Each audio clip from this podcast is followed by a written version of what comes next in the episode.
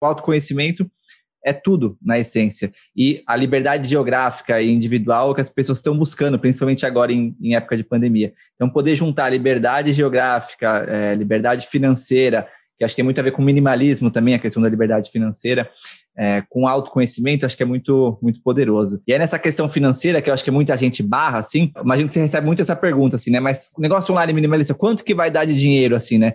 Ou seja, na prática, assim, o que, que é um valor mínimo, assim, ou então em termos mais práticos, que você pode ter uma liberdade geográfica. E hoje eu, vi outro dia uma foto sua num, num carro meio van, você viajando acho que com a, com a, tua esposa e teu dog, que eu achei lindo demais. E eu quero saber como é que é a tua vida nesse sentido hoje aí da, da liberdade geográfica. Perfeito.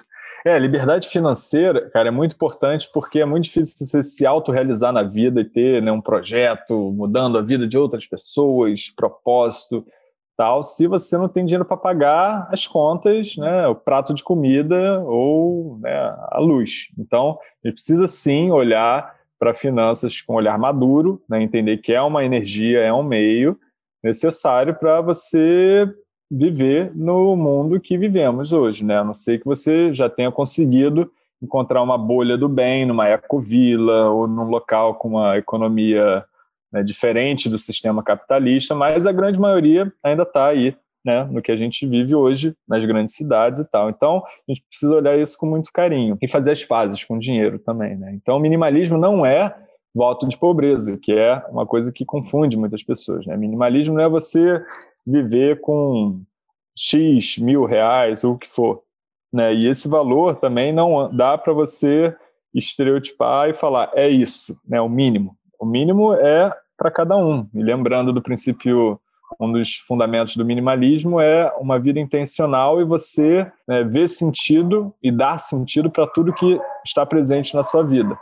Então, se morar numa casa de frente para a praia, com puta conforto, com uma TV gigantesca, é fundamental e faz muito sentido para você, então é isso.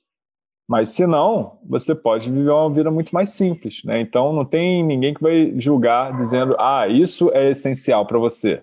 Não, cada um com seu conjunto de coisas essenciais, né?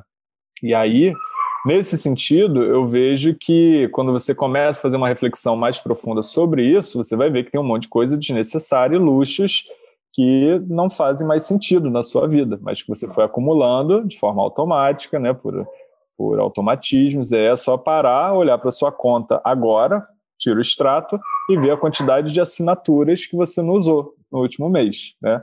Então, é um pouco desse, de, dessa análise que a gente precisa fazer para chegar nesse montante que eu falo que é o valor mensal mínimo. E a partir desse valor mensal mínimo que é para você viver de forma digna e confortável, que para um pode ser mil reais, para outro três mil, para outro cinco mil, para outro quinze mil e assim por diante, você vai patrocinar o seu estilo de vida minimalista. Né? Então, acho que não tem um valor mínimo.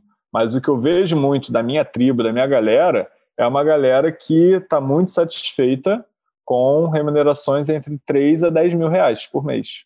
Sabe? Eu vejo que isso é, é uma média que funciona e assim as pessoas conseguem viver muito bem, porque elas conseguem valorizar aquilo que realmente importa e a gente começa a ver que são relacionamentos, é uma reconexão com a natureza, é uma vida mais leve, é você poder assistir um pôr do sol animal e coisas que são gratuitas, né?